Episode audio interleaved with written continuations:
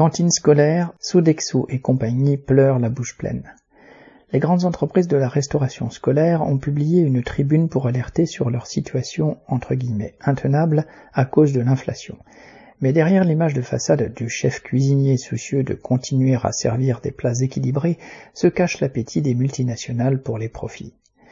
Les contrats entre collectivités locales et prestataires pour assurer les services de cantine sont signés pour plusieurs années. Avec l'inflation, ces derniers invoquent la hausse de leurs coûts de production et font pression sur les mairies, les départements et les régions pour renégocier les contrats à la hausse. Parmi ces prestataires, on retrouve des multinationales comme Sodexo, Elior ou Compass. Les petites entreprises mises en évidence dans cette tribune sont là pour cacher les intérêts de ce genre de mastodontes. Présent dans plus de 50 pays, Sodexo emploie 422 000 salariés.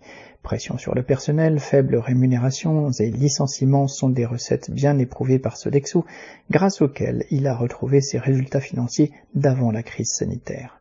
Le seul bémol pour la PDG de Sodexo, actuellement en tournée dans les médias, consiste en ses contrats signés avec les collectivités locales qui l'empêchent de répercuter la hausse du prix des produits alimentaires. Comme il est hors de question de perdre une miette de profit, la pression sur les mairies s'accentue. Elisabeth Borne, première ministre, est acquise à la cause de ces grandes entreprises. Cet été, elle a donné l'autorisation de modifier ses contrats en ce qui concerne les tarifs.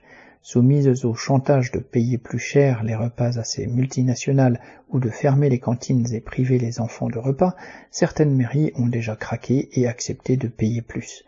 Les familles payent l'addition directement si les collectivités locales reportent ces frais supplémentaires sur le prix du ticket de cantine ou bien indirectement si, conscientes de l'impopularité de cette mesure, elles rognent sur d'autres budgets ou augmentent les impôts locaux.